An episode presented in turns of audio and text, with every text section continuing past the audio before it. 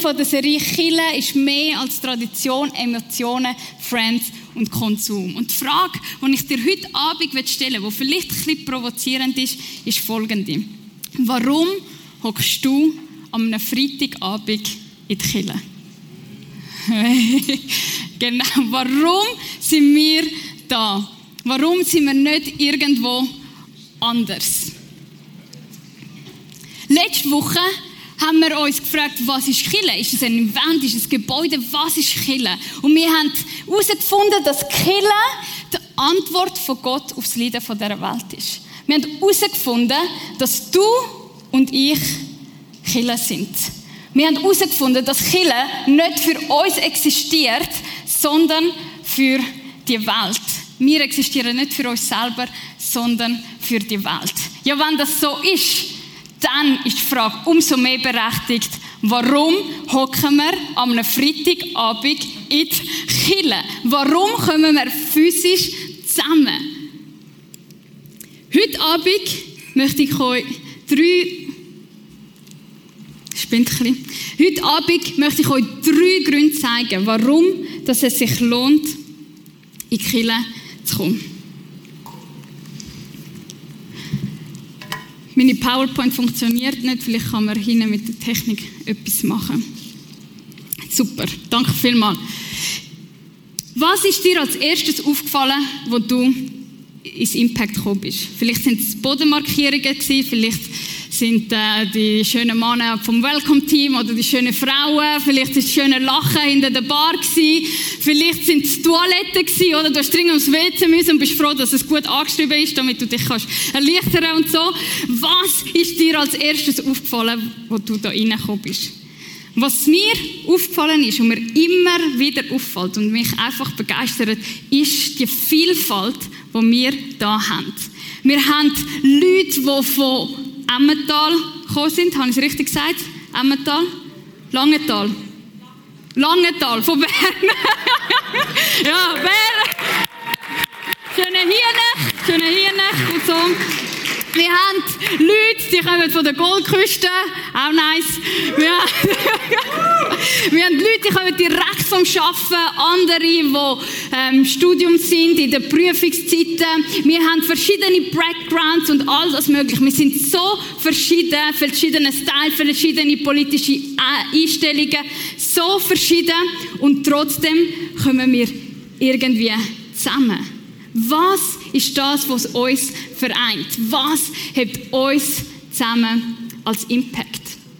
Und letzte Woche haben wir gesehen, dass die erste Kille genauso vielfältig war, wenn nicht noch mehr, oder? Wir haben gesehen, dass die erste Kille Leute bei sich hat aus der ganzen Welt. Alle Nationen, die im Römischen Reich dort zumal vertreten sind, sind in dieser Kille Ja, hat das können gut kommen. Die Kille ist folgendermaßen beschrieben worden. Die ganze Schar derer, die an Jesus glaubten, hielt fest zusammen. Alle waren ein Herz und eine Seele. Oh. Ein Herz und eine Seele. Ich habe extra die Redewendung nachgeschaut und das bedeutet, man ist so harmonisch, dass man fast nicht auseinander geht. Du bist so harmonisch, dass einfach, oh, ist das schön da. Wir sind ein Herz und ein Seele. Ah, so ist es dort. Vielleicht nicht so weiblich und feminin, aber einfach so, so ist es dort mal gewesen. Was hat sie vereint? Und wie ist es möglich, dass wir auch da mit unserer Vielfalt so gut miteinander auskommen? In der Apostelgeschichte lesen wir ein bisschen weiter das Geheimnis von der Einheit, das Geheimnis von der Harmonie. Und das ist folgendes Was das Leben der Christen prägte, waren die Lehre, in der die Apostel sie unterwiesen, ihr Zusammenhalt in gegenseitiger Liebe und Hilfsbereitschaft, das Mahl des Herrn und das Gebet. Okay, recht einiges. Wir fangen an mit der Lehre. Die Lehre ist nicht das, was wir unter Lehre verstehen. Also sie sind nicht ähm, Stift gewesen, die Christen, sondern die Lehre ist das, was Jesus ist. Die Lehre über die Person von Jesus Christus. Die Leute haben zusammen, sind zusammengekommen und haben sich gefragt, wer ist Jesus? Was macht er? Wie tut er handeln? Was hat er gesagt? Was hat er gesagt? Was hat er gelehrt? Und sie sind zusammengekommen sie haben alles wissen von dem Jesus. Wer Jesus ist. Das Zweite, was sie gemacht haben, ist das Mahl vom Herrn. Das Mahl vom Herrn, das ist das Abendmahl. Das heißt, beim Abendmahl, die einen kennen das vielleicht von der katholischen Kirche mit dem Eucharie und so und vom Kelch und Wein. Die anderen kennen das von uns, dass wir zusammen ähm, äh, Wein oder Traubensaft haben und dann das Brot nehmen. Und das Abendmahl ist die Erinnerung an dem, wo Jesus an Karfreitag am Kreuz für uns da hat. Das Abendmahl ist die Erinnerung, dass der Weg zum Himmel offen ist. Das Abendmahl ist die Erinnerung, dass ich angenommen bin, dass mir vergehst, immer und immer und immer wieder. Das Abendmahl ist die Erinnerung, dass ich jeglichen Scheiß machen kann, aber wenn ich mich wieder Jesus zuwende, dann ist er da. Dann ist er da, dann hebt er mich fest. Sie haben die Lehre und das Abendmahl gefeiert. Weiter ist das Gebet ganz zentral für sie gewesen. Gebet ist nichts anderes als Kommunikation mit Gott. Sie sind mit ihm in Kontakt geblieben. Sie haben gesagt, hey, danke, dass die Person von Krebs geheilt worden ist. Danke, dass du mein Gebet erhört hast. Danke für die Sonne. Danke für einfach, dass ich eine Lehre habe. Danke, dass ich eine Arbeit habe. Einfach all die Sachen. Sie sind mit ihm im Gespräch gewesen, aber sie haben auch ihre Bitte vorgetragen. Jesus ist bei ihnen im Zentrum gewesen. Und vielleicht bist du da und sagst, ja, okay, das macht Sinn, über Jesus erfahren, das Abendmahl nehmen und beten, aber Steph, wenn ich ganz ehrlich bin, also, das kann ich genauso gut Heime machen und ich habe dann meine Lieblings-Playlist auf Spotify, Christian Worship 2020 und ich habe äh, äh, die Maverick City Music, die sind einfach so am Soaken und das ist so gut. Oder äh, ich habe meine Lieblingsprediger auf YouTube und die höre ich immer wieder und ja, also die Kirche kommen, ja, ich weiß auch nicht. Wenn du das bist, dann finde ich super. Hol dir die Sachen, die du brauchst, wie du sie brauchst. Aber es beantwortet die Frage trotzdem nicht, warum kommen wir physisch zusammen. Das Spannende ist, dass, weil sie es so Jesus zentriert sind, weil sie mit ihm geredet haben, weil sie über ihn erfahren haben, weil sie das Abendmahl genommen haben, weil sich alles um ihn gedreht hat, das automatisch eine Auswirkung hat auf ihren Umgang miteinander. Wir lesen da, dass ihr Umgang von Liebe und Hilfsbereitschaft prägt war. Das heißt, es ist unmöglich, dich auf Jesus zu konzentrieren, ohne dass das wieder gegen außen geht. Du kannst nicht beten und unverändert zurückgehen. Du kannst nicht das Abendmahl nehmen, die Vergebung annehmen und dann die andere Person nicht auch vergeben. Wenn wir den Fokus auf Jesus setzen, geht das automatisch gegen außen. Wir sagen, dass wir die Hand und Füße von Jesus sind. Das heißt, wenn wir zusammenkommen und uns auf ihn fokussieren, dann lebt er in uns. Kolosser 3,11 sagt folgendes. Es kommt in diesem neuen Leben nicht darauf an, ob ihr Jude oder Grieche, beschnitten oder unbeschnitten seid, ob euer Volk zivilisiert oder primitiv ist, Bern oder Zürich, haha, nein. ob ihr versklavt seid, Entschuldigung, Entschuldigung, ob ihr versklavt oder frei seid. Ich kann nur schauen, ob ihr noch wach sind. Ich kann nur schauen, ob ihr noch wach sind. Ob ihr versklavt oder frei seid, sondern es kommt in allem nur auf Christus an und darauf, dass er in uns lebt. Darauf, dass er in uns lebt. Darauf, dass das rausgeht. Das heißt, in der Begegnung mit dir und mir, wird plötzlich Jesus sichtbar. Und das passiert nicht allein vor dem TV oder iPad oder YouTube. Sondern in der Begegnung untereinander, dort wird Jesus sichtbar, weil er in uns lebt. Und das ist der erste Grund, warum wir als Killer zusammenkommen. Ein kleines Beispiel, damit das ein konkreter wird. Ich bin äh, ja auf London studieren und ich habe niemanden kennt. Und dann bin ich dort in eine Latino-Kille gegangen, wie man das so macht, oder wenn man auf London geht, man geht zu Latinos. Nein, und da hat mich jemand angesprochen, Jessie, und sie hat mich zum Essen eingeladen und plötzlich sind wir Friends gewesen. Sie ist mich besuchen und, äh, und ich weiß jetzt, dass ich dort eine Familie habe in London. Warum?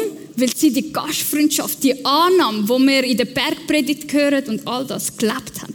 Ich habe die Gastfreundschaft von Jesus, Gastfreundschaft und Liebe und Annahme, von dem ich in der Bibel lese, bei ihr erlebt. Oder vielleicht bist du auch schon mal da reingekommen und hast das Herz schwer gehabt. Vielleicht ist jemand gestorben, vielleicht ist es einfach schwierig gewesen und du bist hinterher beten und jemand hat für dich betet.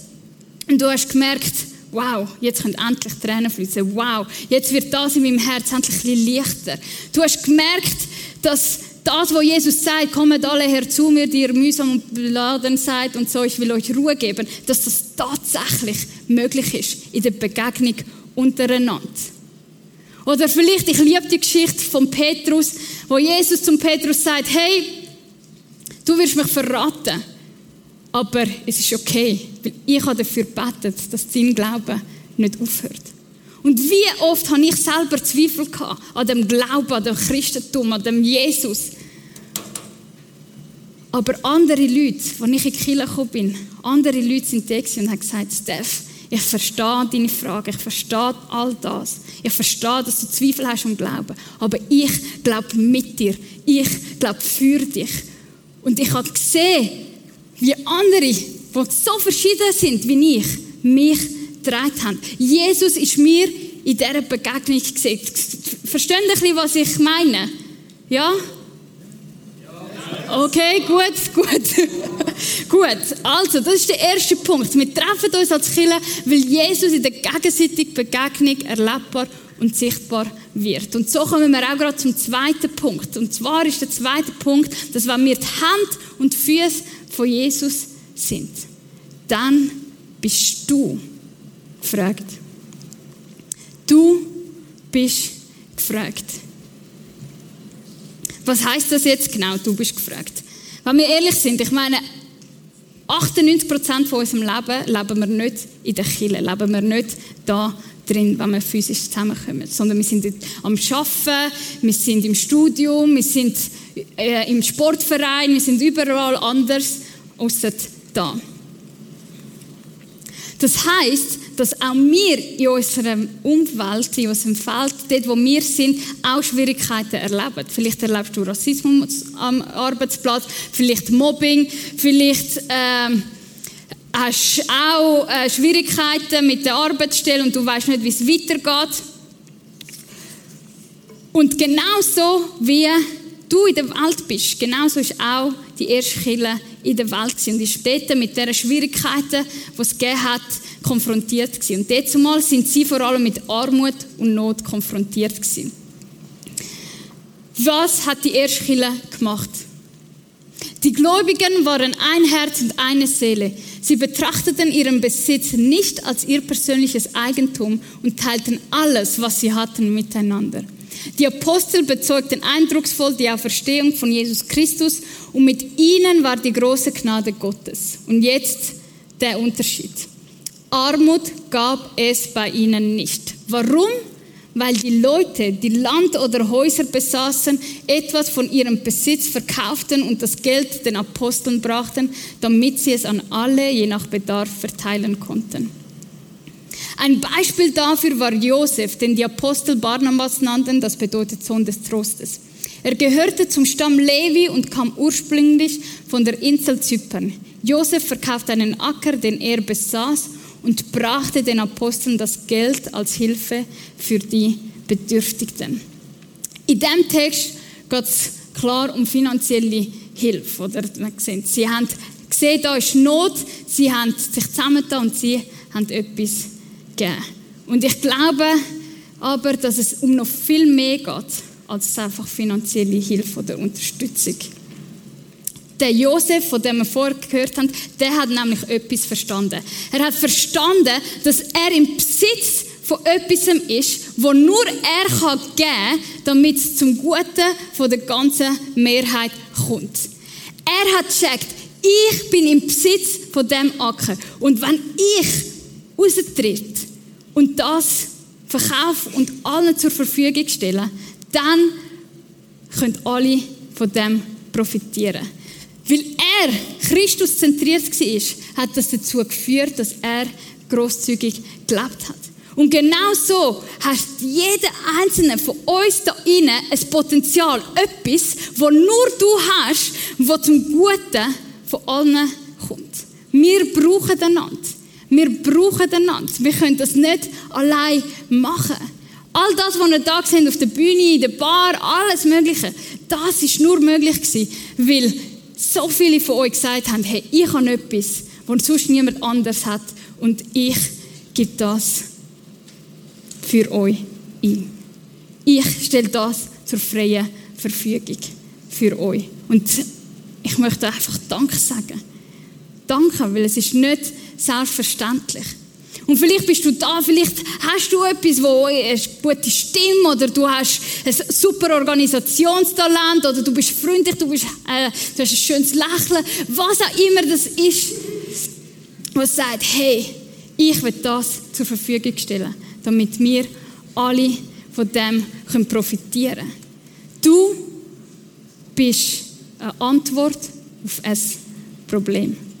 Du bist eine Antwort auf ein Gebet von jemand anders. Zum Beispiel habe ich für diese Predigt ja so Zielscheiben gebraucht und auch so einen Pfeilbogen. Und äh, ich habe gefragt, ja, von wo kann ich mir so einen Pfeilbogen, der auch unter Waffen geht, äh, holen? und dann habe ich das mal in den Chat hineingeschrieben, in unseren Pastorenchat, und der Team hat gefragt, ah, meine Nachbarin, die hat so etwas, oder? Und äh, dann habe ich ihr angeschrieben und sie war so freundlich.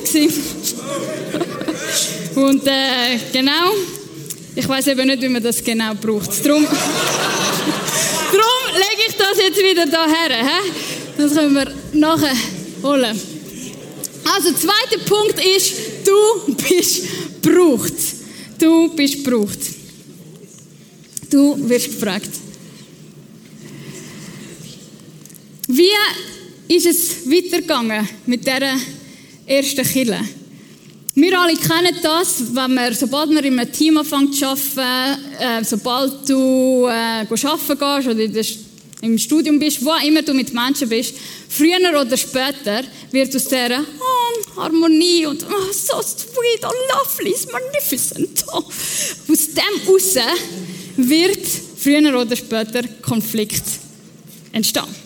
Warum? Weil wir Menschen sind, weil wir alle Ecken und Kanten haben. Und es tröstet mich so zu wissen, dass wir in der Apostelgeschichte 6 davon lesen können, wie die erste Kirche genau auch so Schwierigkeiten, so Konflikte untereinander hatten. Die, die ein Herz und ein Seele sind. Was ist nämlich Es hat die hebräischen Juden oder die hebräischen Christen, die haben sich benachteiligt gefühlt, weil sie das Gefühl hatten, ihre Witwen bekommen nicht genug Essen über bei der Essensverteilung. Und die griechischen, die bekommen ganz viel über. Und dann sind sie mit dem Problem zu den Aposteln gegangen und haben gesagt, oh, das geht ja gar nicht und hey, und Gerechtigkeit und uh, our lives matters. Und sie haben dann nachher wie gesagt, hey, das geht nicht. Und die Apostel, was haben sie gemacht? Sie sind zusammengesessen und sie haben gesagt, hey, wir brauchen sieben Leute, die ein super Organisationstalent haben und die sollen sich um die Essensverteilung kümmern. Und ich finde die Geschichte so schön, weil sie zeigt, sogar die Apostel haben nicht alles im Griff gehabt. Sogar Apostel sind auf andere angewiesen gewesen. Und so sind wir auch auf andere angewiesen. Du hast etwas zum Gehen da rein. Es kann auch einfach nur deine Präsenz sein. Es kann einfach nur sein, dass du so ein bisschen Scherzen tust und einfach jemanden anlächelst und, und jemanden willkommen heißen tust. Oder ich meine, wer ist von euch schon mal in einer Wegeparty oder an einer Hochzeit, wo niemand anders kennt hat, anstatt der Gastgeber oder das Paar? Hä? Nein, es war, ist ein bisschen awkward, es ist ein bisschen komisch, du bist so da, rausgeschniggelt und äh, du weißt nicht genau, was machen, wirst am liebsten wieder gehen. Und oft fühlen wir uns in der Kille so, oder? Wir denken, ah, ich kenne da niemanden und was soll ich jetzt da und so. Und wie froh sind wir, wenn nachher jemand auf uns zukommt und sagt, ah, du bist auch allein da, hä? Schön. Und dann fängst du an zu reden oder er zeigt dir, wo das WC ist oder was auch immer. Deine, deine Präsenz macht den Unterschied. Du wirst gebraucht. Und wenn wir eben merken, dass wir nicht für uns allein geschaffen sind, sondern wir einander geben, dann passiert der dritte Grund. Dann können wir unseren Auftrag erfüllen. Der Auftrag, Zeugen von dem Jesus sein. Der Auftrag, der Welt zu erzählen, was hat Jesus für uns da? Was haben wir gesehen? Wie haben wir ihn erlebt und gesehen? Wir lesen nämlich das Resultat von dieser Entscheidung, äh, was die Organisation haben. Gottes Botschaft breitete sich immer weiter aus. Die Zahl der Gläubigen in Jerusalem nahm weiter zu und auch viele jüdische Priester schlossen sich dem neuen Glauben an. Wir kommen zusammen, weil wir nur zusammen den Auftrag erfüllen können, ausführen können. Was meine ich mit dem? Ich habe ja da den Pfeilbogen mitgenommen. Und ihr seht, ich bin ein bisschen ungeschickt mit dem. Also für die, die es noch nicht gesehen haben, ich bin ein bisschen ungeschickt. Das heisst, ich brauche jemanden, der mir zeigt, wie ich das muss heben. Ich brauche, ah, jetzt sehe ich jemanden, sie hat mir gesagt, du musst eben die zwei farbigen, die müssen so unten sein. Irgendwie so. Ich brauche jemanden, der mir zeigt, wie muss ich herstehen, wie muss ich schauen, wie muss ich zielen, damit ich das Zentrum verwünsche. Ah, den Finger muss ich noch wegnehmen, damit er fliegen kann. So, hä? Wie geht das? Ich schaffe das nicht allein. Und wie oft geht es euch genauso? Wir wollen doch so sein wie der Jesus. Wir wollen doch verstehen, was er verstanden hat. Wir wollen doch so handeln wie er. Wir wollen doch rausgehen und Veränderung machen. Und so oft weiß ich aber einfach nicht, ja, wie, wie geht das jetzt genau und wie soll ich beten und was soll ich beten und jetzt habe ich versagt und jetzt habe ich daneben geschossen und was mache ich jetzt? Bin ich jetzt nicht mehr? Bin ich jetzt disqualifiziert? Nein, wir brauchen einander. Wir brauchen einander, um zu sagen, hey, es passiert jedem und außerdem musst du es so heben und nicht anders. Wir brauchen einander. Und für das haben wir zum Beispiel Kleingruppen. Nicht einfach, damit wir eine gute Zeit miteinander haben, sondern damit wir können sagen hey, look, in der Kleingruppe, wir fokussieren uns auf den Jesus. Wir sind füreinander da. Wir können unsere Fragen miteinander bewältigen. Wenn du in keiner bist, hey, melde dich irgendwo an, informier dich. Du bist noch so willkommen. Warum? Weil jeder von uns Hilfe braucht. Weil jeder von uns Instruktion braucht. Und nur so können wir unseren Auftrag erfüllen. Warum kommen wir zusammen als Killer? Wir kommen zusammen als Killer, weil Jesus in der Begegnung zueinander sichtbar und spürbar wird. Grund zwei: Wir kommen zusammen als Kille, weil du gebraucht wirst. Und zuletzt, wir kommen zusammen als Kille, weil nur so wir unseren Auftrag erfüllen können. Vielleicht bist du heute Abend da und denkst, hey, ja, ich glaube, ich kann etwas, wo nur ich kann geben kann, wo nur ich brauche, um einen Unterschied zu machen. Wir werden im Laufe dieser Woche auf Insta die verschiedenen Teams vom Impact vorstellen und vielleicht findest du etwas, das dich anspricht. Vielleicht denkst du, hey, wohl, da kann ich etwas geben. Oder vielleicht ist es auch etwas, was es noch gar noch nicht gibt und du bietest es an. Komm auf uns zu. Und vielleicht bist du aber eher jemand, der sagt, hey, heute Abend bin ich jemand, der ein bisschen hadert mit dem Glauben, der ein bisschen hadert mit dem Jesus, mit dem Christentum und das ist alles so weit weg von mir und das und jenes macht keinen Sinn und ich verstehe es nicht. Wir haben ein Ministry-Team, ein Gebetsteam, das für dich da ist, zum Betten. Du musst nicht allein durch deine Fragen gehen, durch die Schwierigkeiten gehen. Geh auf jemanden zu und red mit ihnen.